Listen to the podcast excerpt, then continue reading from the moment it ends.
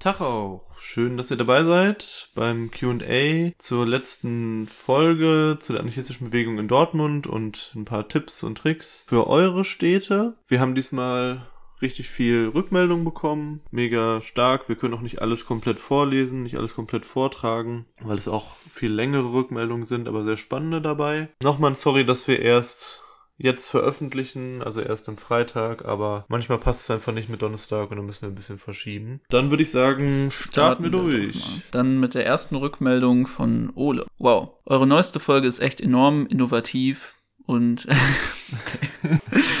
Eure neueste Folge ist echt enorm informativ und wertvoll. Ich wollte mich kurz bedanken dafür. Ich wohne in Bremen, wo es zwar gar nicht so wenig Menschen gibt, die sich als AnarchistInnen begreifen, aber es, selbst wenn man stark in linken Strukturen unterwegs ist, es quasi keine Anhaltspunkte oder Gruppen gibt, auf die man zugehen könnte, um explizit anarchistische Politik zu machen. Ich sehe mich selbst vom Wissensstand noch nicht ganz in der Lage, verantwortlich neue Strukturen aufzubauen, aber ich werde versuchen, in diese Richtung zu streben. Diese Folge ist dafür wirklich sehr hilfreich und auch inspirierend. Ihr wurdet mir von einer Person empfohlen, die sich ebenfalls als anarchokommunistisch begreift. Vielleicht lässt sich da ja was machen. Mal sehen. Jedenfalls coole Folge, cooler Podcast. Danke. Danke dir auf jeden Fall erstmal für, für die lieben Worte. In Bremen gibt's meiner Übersicht nach zumindest eine FAU-Gruppe, die nennt sich Syndikalistischer Neustart. Ich weiß, also die heißt tatsächlich explizit anders als einfach nur FAU plus ein Stadtnamen in dem Fall. Ich weiß aber nicht, wie aktiv die gerade sind oder was da so geht. Aber trotzdem ist es natürlich schade, dass es keinen explizit anarchistischen Anlaufpunkt dafür gibt, außer einer wahrscheinlich eher inaktiven oder nicht sonderlich aktiven FAU-Gruppe. Da geht auf jeden Fall mehr Bremen. Nimm dir die Zeit, die du brauchst, natürlich, um dann was zu starten. Aber wäre natürlich schön, wenn auch was in Bremen geht und für dich sowie für alle anderen auch. Wir helfen gerne, wir unterstützen gerne beim Aufbau neuer Strukturen. Haben wir auch schon im Podcast gesagt. Okay, die nächste Rückmeldung kommt von Hold on Cornfield. Hallöle, liebe Zündlumpen-Fans. Dieses, äh, diese Sache scheint sich ein bisschen rumzusprechen. Ja. Ich habe gerade die tolle Folge zum Anarchismus in Dortmund gehört. Die Folge war echt spannend und inspirierend. Nun habe ich zum Thema noch Fragen und auch eine Anregung für eine Podcast-Folge. Ich wohne in einer Kleinstadt. Hier gibt es eine linke Szene und auch einen Infoladen, der zwar eher in die anarchistische Richtung geht, sich ideologisch, aber nicht eindeutig ausrichtet. Der Infoladen ist natürlich einer der Dreh- und Angelpunkte der Linken. Ich frage mich, wie genau Mensch in solch einem Rahmen eine anarchistische Plattform schaffen könnte, ohne dass auch die Offenheit dieser kleinen Szene verloren geht. Wie sattelfest muss jemand denn eurer Meinung nach in der Theorie sein, um eine Plattform zu schaffen? Und dann fragst du noch, ob wir mal eine Folge zu Gewalt, zu Militanz, zu ähm, Aktivismus und Gewalt machen können. Und dann schreibst du noch, danke für eure wertvolle Arbeit, euer Podcast ist eine Bereicherung. Ja, also erstmal zur Gewaltfolge, da werden wir sicherlich mal was produzieren. Das ist ja auch eine Frage, die schon das ein oder andere Mal aufkam und eigentlich, glaube ich, jedem, der irgendwie mal in der linken Szene aktiv war oder aktiv ist, gestellt wurde. Zu der Situation in deiner Kleinstadt finde ich das eigentlich eine recht spannende Ausgangslage. Einmal ist es generell in einer Kleinstadt viel einfacher, politisches Gewicht zu schaffen, weil es viel weniger Angebote gibt und auch einfach die Ausgangslage damit besser ist, dass es viel weniger aktive Vereine gibt und man schon mit so einem kleinen Szeneladen, in dem es dann vielleicht mal einen Kneipenabend gibt und politische Vorträge gibt, schon ein ziemliches Alleinstellungsmerkmal in so einer Stadt bieten kann. Generell verstehe ich gerade nicht, was du genau mit einer anarchistischen Plattform meinst. Also beziehst du dich dabei jetzt auf eine plattformistische Gruppe oder meinst du einfach ein anarchistisches Angebot? Weil ich würde sagen, in beiden Fällen kann man das so ausrichten, dass man trotzdem diese Offenheit der Szene nicht verliert. Du könntest ja beispielsweise zuerst damit anfangen, überhaupt ein Angebot in dieser linken Szene-Lokalität zu schaffen. Also sei es, dass du erstmal anfängst, Vorträge dort zu organisieren oder auch andere Angebote, wie beispielsweise ein Nachbarschaftscafé mit politischem Input am Nachmittag oder auch einfach sowas, was wir auch angesprochen haben, was es am Anfang in Dortmund gab mit dem schwarzen Tresen. Sowas sind ja Angebote, womit du das erstmal mit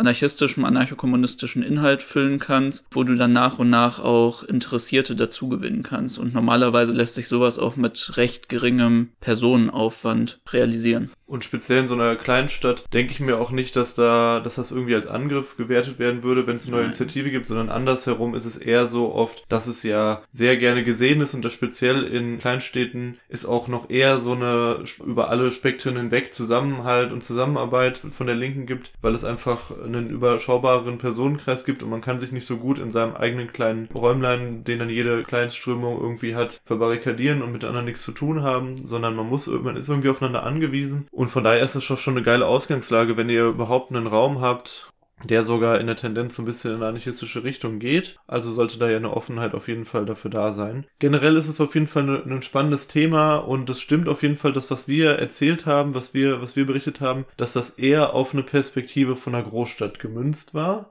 Das stimmt. Würde ich auf jeden Fall sagen. Und es gibt ganz viele, ganz unterschiedliche Rahmenbedingungen natürlich. Ne, du hast, du hast schon auch schon ein paar gesagt. Es würde sich auf jeden Fall nochmal lohnen, da hatten wir auch schon mal die Frage bekommen, nochmal explizit was zu politischer Arbeit auf dem Land zu machen, politische Arbeit in der Kleinstadt zu machen. Da können wir, denke, denke ich, auch ein bisschen was zu erzählen und ist ein super spannendes Thema nochmal. Aber auch hier gilt einfach, würde ich sagen, schnapp dir die Leute in deiner Umgebung, so, die, die ähnlich denken wie du oder wo du denken könntest, ey, die, da könnte das was werden, wenn ich mal mit denen quatsche und mit denen ein bisschen diskutiere. Findet euch zusammen und startet einfach. Startet einfach etwas. Erstmal anfangen, egal ob jetzt sich zusammenzusetzen und inhaltlich arbeiten erstmal oder ob man jetzt, wie du das schon gerade gesagt hast, Vorträge organisiert oder kleine Aktionen macht. Startet erstmal durch und dann entwickelt nach und nach im Gehen wirklich eine, eine Form von Vision, die ihr habt, eine Form von politischer Leitlinie, so wie ihr dann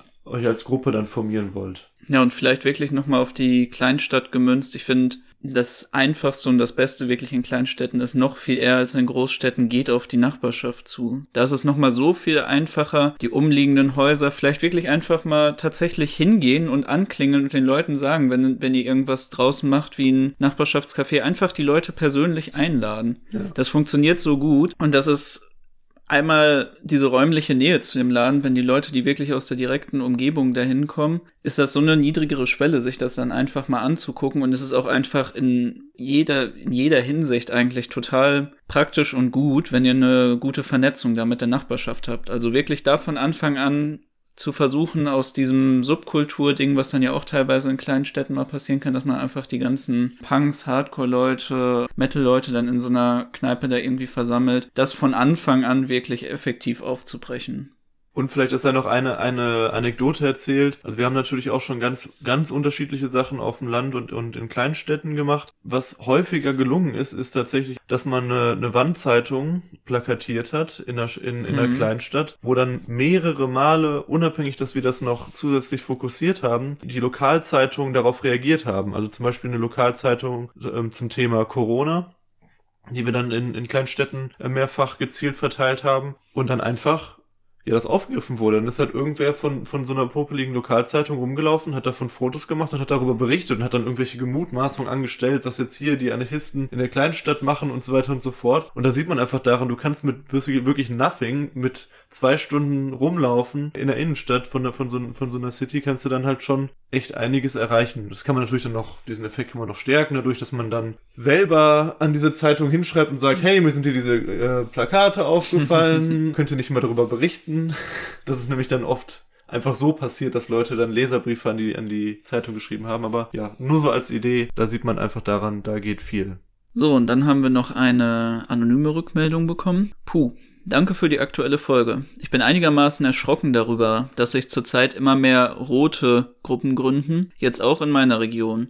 Ich orientiere mich zurzeit noch in der Szene Bewegung, doch habe mich schon immer als antiautoritär begriffen. Gerade lese ich Anarchie als Direktdemokratie von Ralf Bunicki. Dazu euer Podcast und ich habe mir schon weitere Literatur vorgenommen. Ich würde mich daher langsam auch eher dem anarchokommunistischen Spektrum zuschreiben, aber naja, Label sind nicht so mein Ding. Wie auch immer, eure Arbeit gibt tatsächlich Hoffnung und ich hoffe mich auch irgendwann auch einer anarchistischen Gruppe anschließen zu können, beziehungsweise eine mitzugründen. Was haltet ihr von diesen roten Gruppen und teilt ihr da meine Sorge? Liebe Grüße. Ja, auch dir danke für die Rückmeldung. Voll schön, immer wieder von euch so, so oft zu hören, dass euch das Hoffnung macht, was wir machen und dass euch das bereichert. Das ist sehr, sehr schön für uns zu roten Gruppen, da muss man jetzt natürlich vorsichtig sein, was man sagt.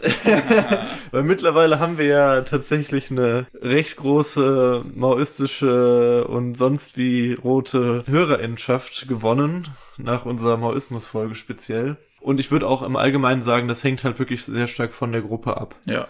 Also es gibt, denke ich, kommunistische Gruppen, die eine sinnvolle Arbeit machen, die uns teilweise auch dann näher stehen als andere Zusammenhänge aus einem eher Szene-Spektrum oder so. Natürlich gibt es auch kommunistische Gruppen, die eher in so einem Szene-Spektrum sich aufhalten. Also da muss man eben wirklich von, von Fall zu Fall schauen. Im Allgemeinen ist es natürlich schon so, dass es auch auf eine Schwäche der anarchistischen Bewegung hindeuten kann, wenn autoritär kommunistische Ansätze sich in der Stadt eben etablieren können und stärker werden, wenn es eben keine guten Angebote speziell außerhalb von Szene auch gibt, im besten Fall natürlich antiautoritär anarchistische Ansätze, dann ja, dann gucken sich Leute natürlich um, wollen, wollen irgendwie aktiv werden und wenn dann so, so eine Art von Gruppe aufploppt, gehen natürlich Leute auch, auch oft dahin, selbst wenn es jetzt erstmal kein übergeordnetes Bewusstsein unbedingt in diese Richtung halt gibt. Das kann also auch durchaus auf eine Schwäche dann, dann hinweisen. Naja, wie, wie sehen wir das? Macht uns das Sorge?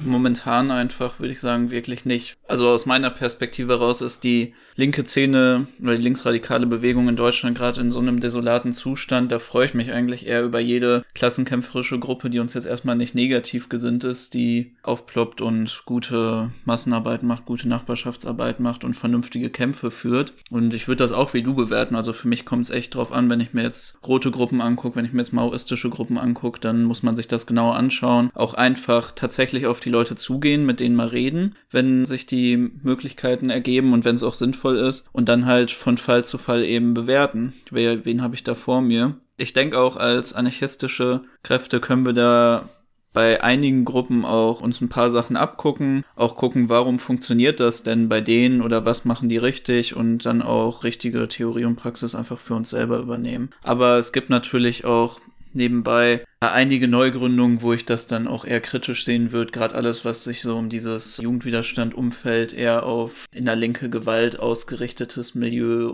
rumpöbeln und dieses klassische Anti-Dem, äh, Anti-Imp gegen Anti-D, ähm, Schlägerei, Gebäsche hinausläuft. Ja. Ähm, Anti-Imperialistische ja, gegen Anti-Deutsch. Anti-Imperialistische gegen Immer diese Szene-Slang. Ja, sorry, ich bin halt 100% Szene, ne? Also, was er in diese Richtung geht, ist natürlich in den meisten Fällen kritisch zu betrachten. Wobei ich jetzt auch äh, nicht das Gefühl habe, dass sich da gerade viel tut.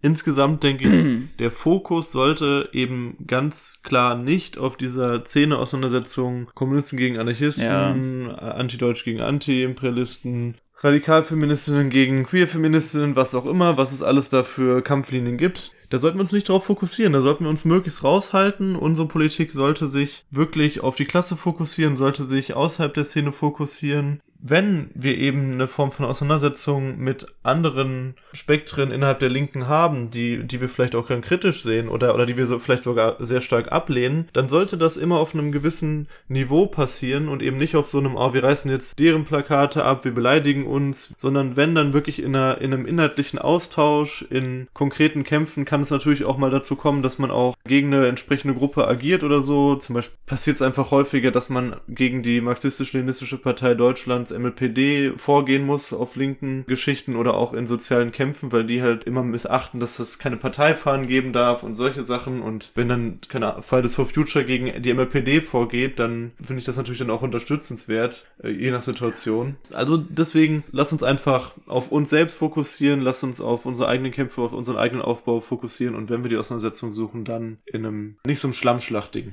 in einem produktiven Rahmen einfach. Und man muss sich da auch wirklich nicht drin selber aufgehen lassen, sondern führt das an konkreten Kämpfen, wenn es sinnvoll ist, wenn ihr in eurer Arbeit behindert werdet und macht da nicht irgendwie einen riesengroßen Szenezirkus draus und schreibt dann drei Broschüren über die jeweilige Gruppe. Die nächste Rückmeldung ist von Propaganda der Tat. Schön, dass du wieder dabei bist. Hey, wieder voll Gute Folge. Eine Frage dazu. Ihr hattet in eurer Story das Bild des Infostands morgens um sechs. Was war denn da die konkrete Zielsetzung in euren Gesprächen mit Passantinnen? Das war ein Infotisch von der anarchistischen Gruppe Dortmund und der hatte das Thema, warum bist du zufrieden mit deiner Arbeit? Und die Idee war, dass dann eben um halb sechs sich an den Dortmunder Hauptbahnhof gestellt wurde und da dann mit den werktätigen Massen ins Gespräch gekommen werden sollte, die sich gerade auf dem Weg zum Maloche befinden. Da gab es dann vegane Mettbrötchen und Kaffee, der ausgeschenkt wurde. Die Idee war halt, dass man mit den Leuten einfach ins Gespräch kommt über das Thema Lohnarbeit und so ein bisschen dann denen halt Fragen stellt. Was ist es gerade, was dich besonders abfuckt auf der Arbeit? Wie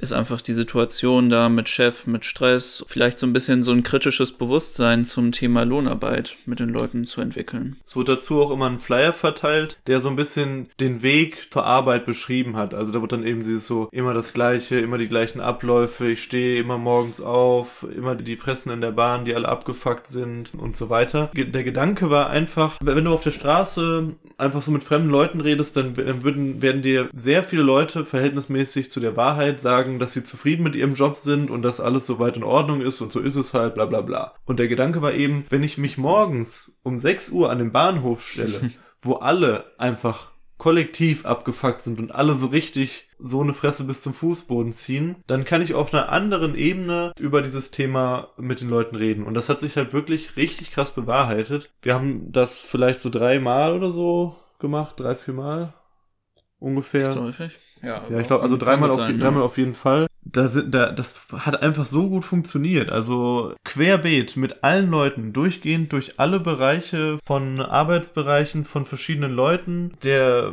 Jobcenter-Angestellten, Schichtarbeiter, irgendwelche rechten Obdachlosen, alle waren irgendwie davon Man begeistert. Selbst eine Bulle. Ja, bis, zu, bis zur Polizei. Also da gab es eben so eine konkrete Situation, wo dann so zwei Polizeibeamte die äh, im Bahnhof patrouillierten, kamen dann eben zum Tisch und wir dachten, okay, jetzt sacken die uns halt ein, weil das wurde halt immer unangemeldet gemacht, das wird nicht angemeldet, diese Aktion. Dann fragten die eben, ja, was ist das denn hier sei? Und dann haben wir denen das eben so ein bisschen erzählt, haben sie, haben sie auch so ein bisschen, wir haben auch häufig über das Thema geredet, dass man ja so Arbeit auch selbst verwalten kann, dass man da keinen Chef für braucht und so weiter und so fort, haben dann einfach so ein bisschen geplauscht und dann waren die eben so, oh, ja, das hört sich ja nicht schlecht an, das hört sich ja gut an, ne? Und die Frau meinte dann so zu ihrem Kollegen, ja, du brauchst da gar nicht drüber nachzudenken. Du verstehst das eh nicht. Das ist super, was die Jungs hier machen, was die Jungs und Mädels hier machen, ne? So, komm, wir gehen mal weiter und lassen die hier mal weitermachen, so.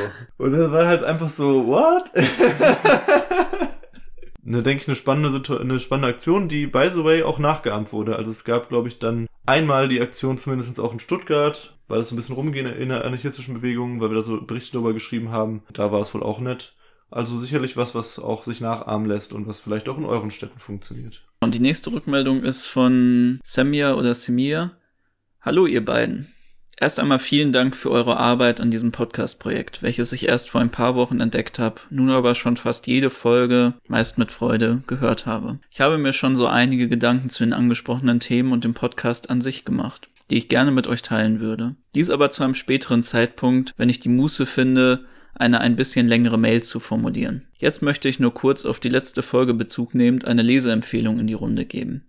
In der letzten Folge ging es ja um die Situation der Dortmunder anarchistischen Bewegung und diesbezüglich, wie auch schon vereinzelt in anderen Folgen zuvor, um die Organisierungsfrage. Passenderweise hatte ich gerade einige Aufsätze Max Netlaus zur Lektüre, in denen er sich unter anderem auch mit der Frage der Organisierung auseinandersetzt und sehe da viele Parallelen zu euren Ausführungen und sehr interessante darüber hinausgehende Gedanken. Das erschien mir teilenswert. Wer also noch die diesbezügliche Anregung sucht, die der mag sich unbedingt die Aufsätze von der Organisation zur Assoziation und die heutigen Aufgaben der freiheitlich-sozialistischen Organisation gönnen. Ein enthaltener Seitenhieb für Fußballfreundinnen dürfte Marian freuen. Hehe. Ich glaube, es war auch Marian, der in einer Folge sagte, dass viele dieser alten Texte sich oftmals lesen, als könnten sie auch heute geschrieben worden sein und nicht vor 100 Jahren. Das trifft hier auch absolut zu. Stell das auch immer wieder mit Verwunderung, Faszination und Schrecken fest. Demnächst, hoffentlich mit besserem Feedback, solidarische Grüße aus Bochum. Bis bald und Glück auf. Simir. auch eine voll, voll tolle Rückmeldung von dir. Ja. Wir verlinken auf jeden Fall deine Empfehlung und auch in der Rückmeldung davor gab es ja auch noch eine Textempfehlung in der Beschreibung. Hast du es gelesen von Max Nettler? Nee, habe ich nicht. Ich nämlich auch nicht. Aber wir machen es trotzdem. Ja. Wir vertrauen dir da mal, Semir.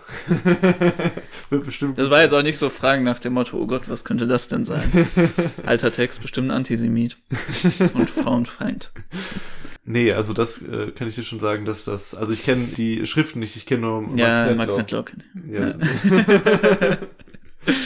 Würde ich auf jeden Fall auch zustimmen. Bleibt auch richtig, dass viele dieser alten Texte sich wirklich so lesen. Das ist ja auch eigentlich mit verschiedensten AutorInnen, dass ich das auch immer wieder merke, dass viele der Sachen einfach immer noch richtig bleiben und auch Analysen sich teilweise wie heute lese ich mal. Manche Sachen sind natürlich veraltet und müssen auf heute angepasst werden. Auch von Texten vor 100 oder 150 Jahren gibt es noch so viele Sachen, die du da für heutige Praxisempfehlungen eigentlich finden kannst. Man muss halt manchmal so ein paar Sachen eben wegdenken oder so überblicken, ne? Wenn man jetzt zum Beispiel irgendwie Kropotkin liest, der dann da in Oberhum des Brotes irgendwelche Aufrechnungen von, wie dann da die Wirtschaftsleistung in dem und dem Land ja. äh, 1900 so und so ist, dann ist das natürlich nicht sonderlich relevant oder spannend für heute. Aber es stimmt absolut, was ihr beiden sagt. oder was ich ja auch schon was gesagt habe. Was du auch schon gesagt hast, was wir alle sagen. und ich finde speziell so im Kontext von dass eben ja so der, der Klassenkampf mehr zurückkommt in die anarchistische Bewegung und auch die Organisierungsfrage zentraler wird, umso zentraler werden auch viele der alten Texte natürlich wieder. Ja, nun mal der Anarchismus früher primär klassenkämpferisch und primär ganz klar organisiert war. Und ja. von daher gibt's halt da einen enormen Fundus an Texten, die man entdecken kann. Ne? Ich glaube, das ist auch so ein bisschen der Punkt, weil viele der heutig, äh, heutigen formulierten Texte das nicht mehr so stark in den Fokus rücken und dann gucken Leute halt auf die alten Texte, um sich dazu wieder Anregungen einfach zu besorgen. Dementsprechend, ja, alte Texte lohnen sich immer noch reinzuhören, äh, reinzulesen. reinzuhören hört auf jeden Apropos Fall. reinzuhören, ja, rein, reinzuhören bei poetischen Texten, Anarchie und Cello nochmal sei, sei euch empfohlen. Ja. Das ist ja einer der tollen neuen anarchistischen Podcasts, die aufgeploppt sind. Auf jeden Fall mal reinhören und folgen und so weiter. Schon vier Folgen oder so mit Malatesta, ja. Goldman. Wirklich angenehm zu hören. Ja. Auch spannend. Ja, und reinhören auf jeden Fall auch diesen Sonntag. Genau, diesen Sonntag wird's die nächste Folge geben und was das Thema sein wird, habt ihr vielleicht ja schon erfahren. Wir hatten das in, an einer Stelle in unserer Story schon gespoilert, aber jetzt sagen wir es nicht, sondern erst morgen in der Ankündigung dann. Heute in der Ankündigung. Nee, morgen in der Ankündigung. Heute? Nee. Heute kommt quasi das Q&A und morgen kommt die Ankündigung für die Folge. Verschiebt sich das jetzt? ja, das Tag? verschiebt sich. Na, das ist, das finde ich nicht gut. Egal. Wir, so. wir, gu wir, gucken mal, wir streiten uns jetzt noch ein bisschen weiter und euch dann noch einen schönen Freitag und äh, Glück auf. Bis Sonntag. Glück auf.